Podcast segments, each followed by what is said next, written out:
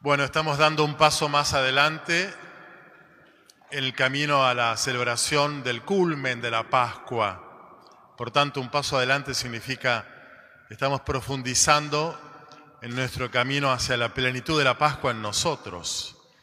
Y esa plenitud se da por el hecho de que ya no solo celebramos a Cristo resucitado, sino que la vida del resucitado, que vive eternamente junto al Padre en esa comunión de amor que es el Espíritu Santo, nos es prometida para que viva en nosotros, para que el Padre y el Hijo nos habiten, vida de Dios en nuestra vida humana, personal, matrimonial, familiar, social. La plenitud de la Pascua entonces significa esa plenitud de vida de Dios en mí y en nosotros y entre nosotros. Hacia ahí vamos porque, bueno, porque el domingo que viene es la fiesta de la ida, de la vuelta del Hijo a la casa del Padre, la ascensión, y el otro domingo la fiesta de la efusión del Espíritu, Dios derramándose en nuestros corazones, su amor en nosotros, Pentecostés. Y entonces, así como hizo Jesús en la última cena, explicándoles, entre comillas, explicando, porque es un misterio, no es un teorema, explicándole a los discípulos qué iba a acontecer, todavía no, no estaba yendo al Padre,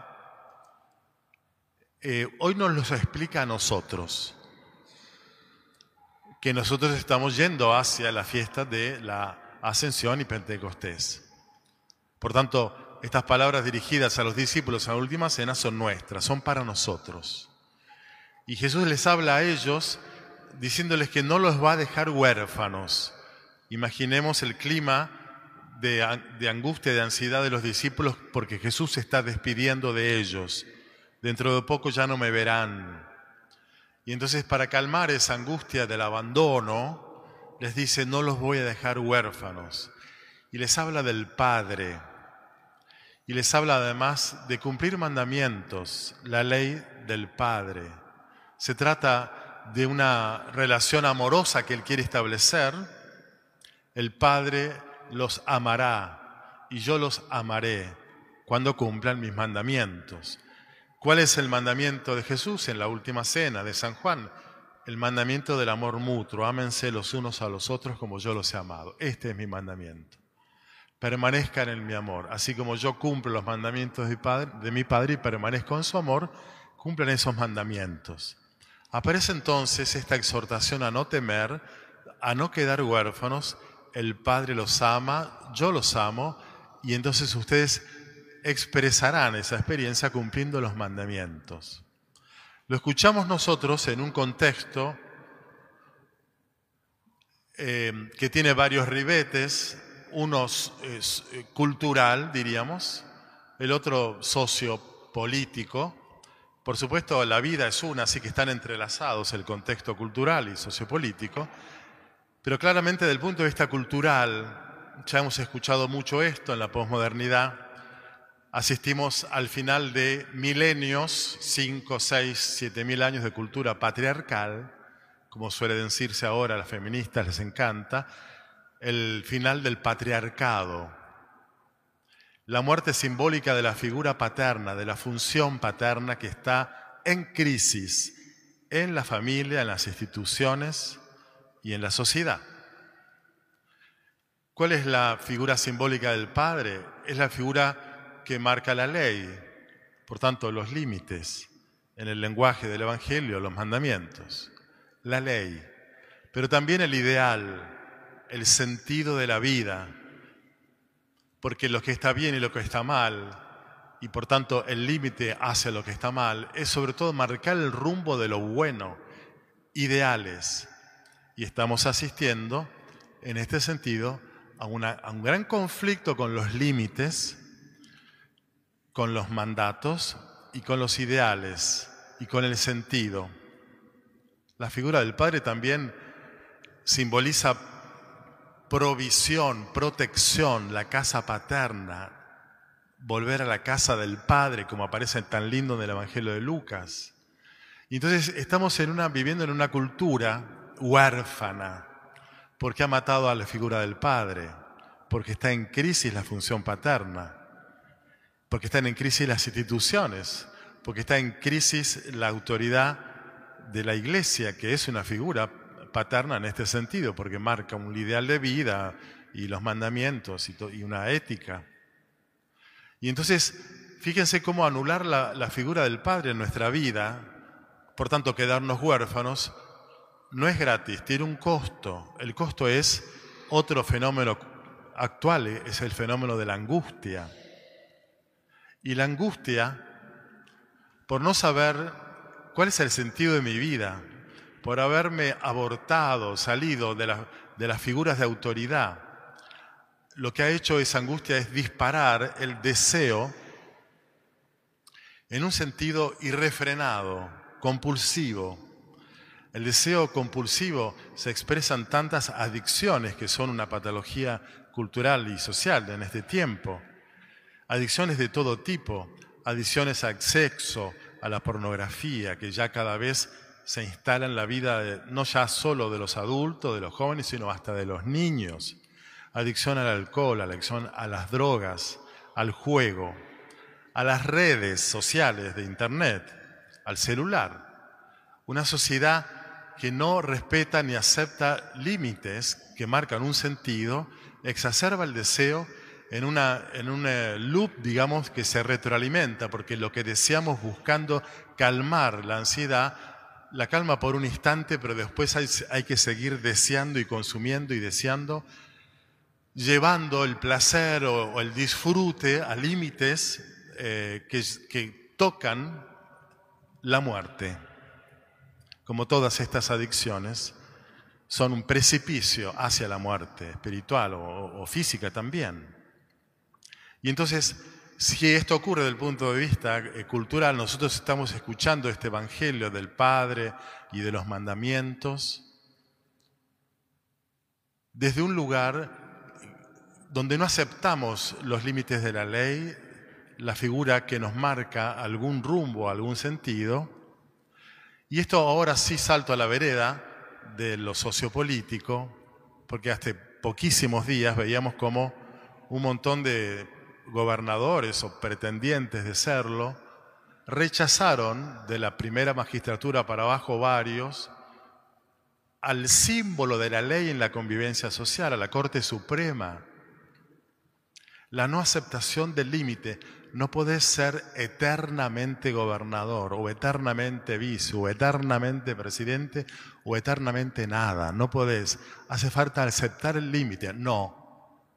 Y fíjense entonces cómo esa pretensión tan omnipotente después, por supuesto, se verifica en todos los órdenes y muy especialmente la omnipotencia juvenil que resiste a la figura de la autoridad y también del límite y la figura de los niños que ya desde jardín se convierten en figuras bastante insoportables. No lo digo por mí, lo digo por las maestras con las cuales dialogo ¿Por qué? Porque en casa no hay figura paterna, porque en casa no hay límites, porque cada uno hace lo que quiere y el síndrome del niño rey, como dicen los psicoanalistas, está inundando la cultura y la convivencia y este, este conflicto, digamos, con los límites genera sobre todo en la adolescencia y en la juventud grandes riesgos.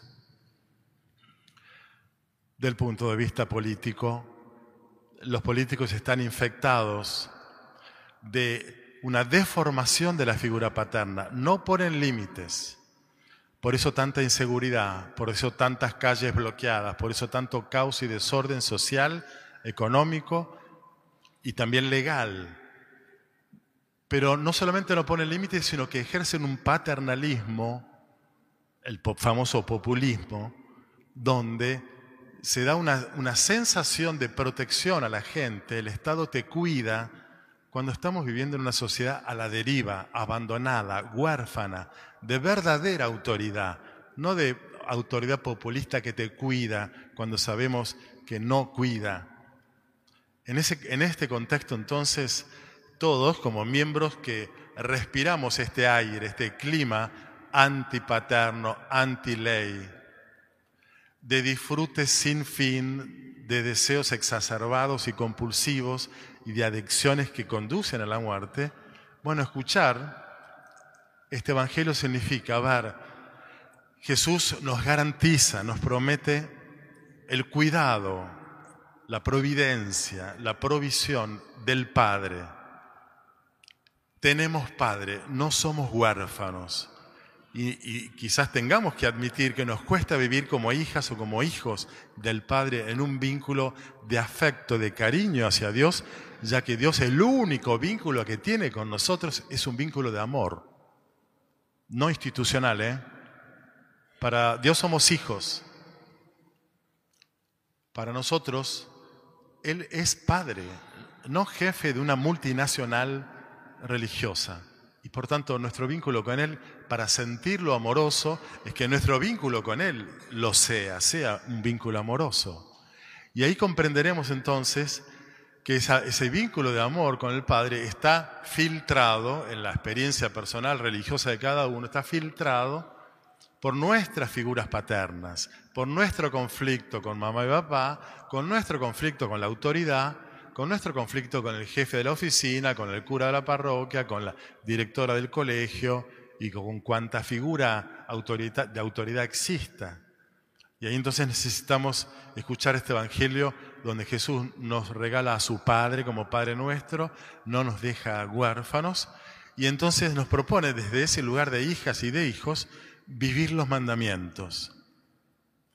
Nos acercamos, como les decía hace un ratito, a la fiesta del Pentecostés, 15 días más adelante. La fiesta de Pentecostés, 50 días después de la Pascua, cristiana, Cristo resucitado, pero también hebrea. El éxodo, la fuga de Egipto, 50 días después, ¿qué pasó? Monte Sinaí, Dios le entrega, el Padre, le entrega al patriarca Moisés los diez mandamientos escritos en, piedra, la ley, la Torá. Shavuot se llama esa fiesta judía. En Shavuot el Espíritu Santo desciende sobre el grupo de judíos creyentes en Jesús y los inunda del amor del Padre, reconocido como Espíritu Santo.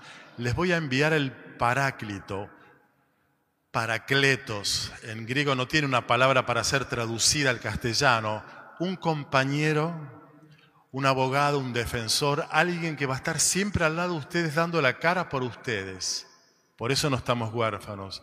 El Hijo y el Padre habitándonos en nosotros por el Espíritu Santo e internalizando la figura paterna, la ley, el límite, el sentido, el ideal, ya los mandamientos no están escritos en, tablas de, de roca, de piedra.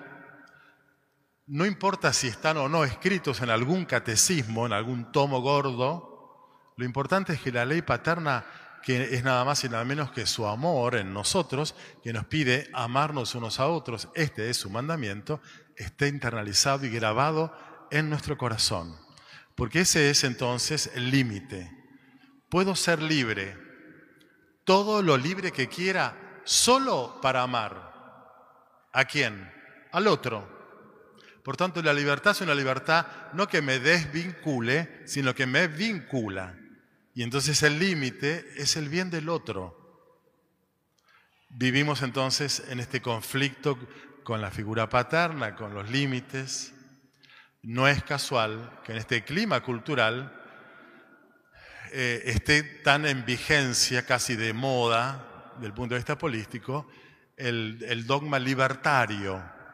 Ahora todo el mundo quiere ser libertario, sobre todo de las generaciones eh, de los millennials, los centennials también, los adolescentes, muchos adultos, están como seducidos, encandelados por una libertad desvinculada.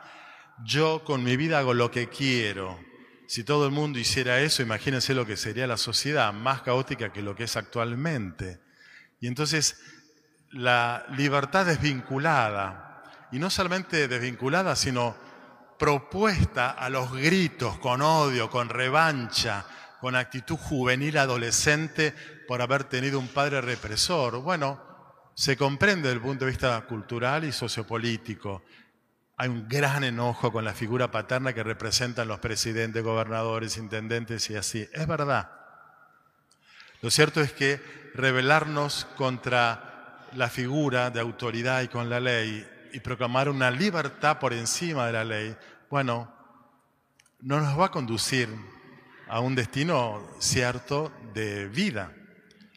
Escuchamos todo este Evangelio de Jesús explicándonos qué nos va a pasar ahora a nosotros, el próximo domingo y el otro, la plenitud de la Pascua en nosotros quiere sanar en nuestro corazón nuestro vínculo con la figura paterna de Dios, recibir su amor, el Espíritu, que el Espíritu grave los mandamientos, el mandamiento del amor en nuestro corazón y que entonces nuestro corazón sea libre, todo lo libre que necesite ser para amar y amar mejor. Y en esto consiste entonces la plenitud de la vida cristiana. Germinalmente lo recibimos en el bautismo y va creciendo, creciendo y creciendo como nuestra vida y nuestra madurez psicológico-espiritual. Esa vida del Espíritu de nosotros crece en la medida en que crece en nosotros la caridad, el amor. Bueno, pidamos volver a celebrar Pentecostés con este deseo de ser hijos de este Padre, amarnos unos a otros como hermanos y vivir una libertad entregada en el amor y en el servicio a los demás.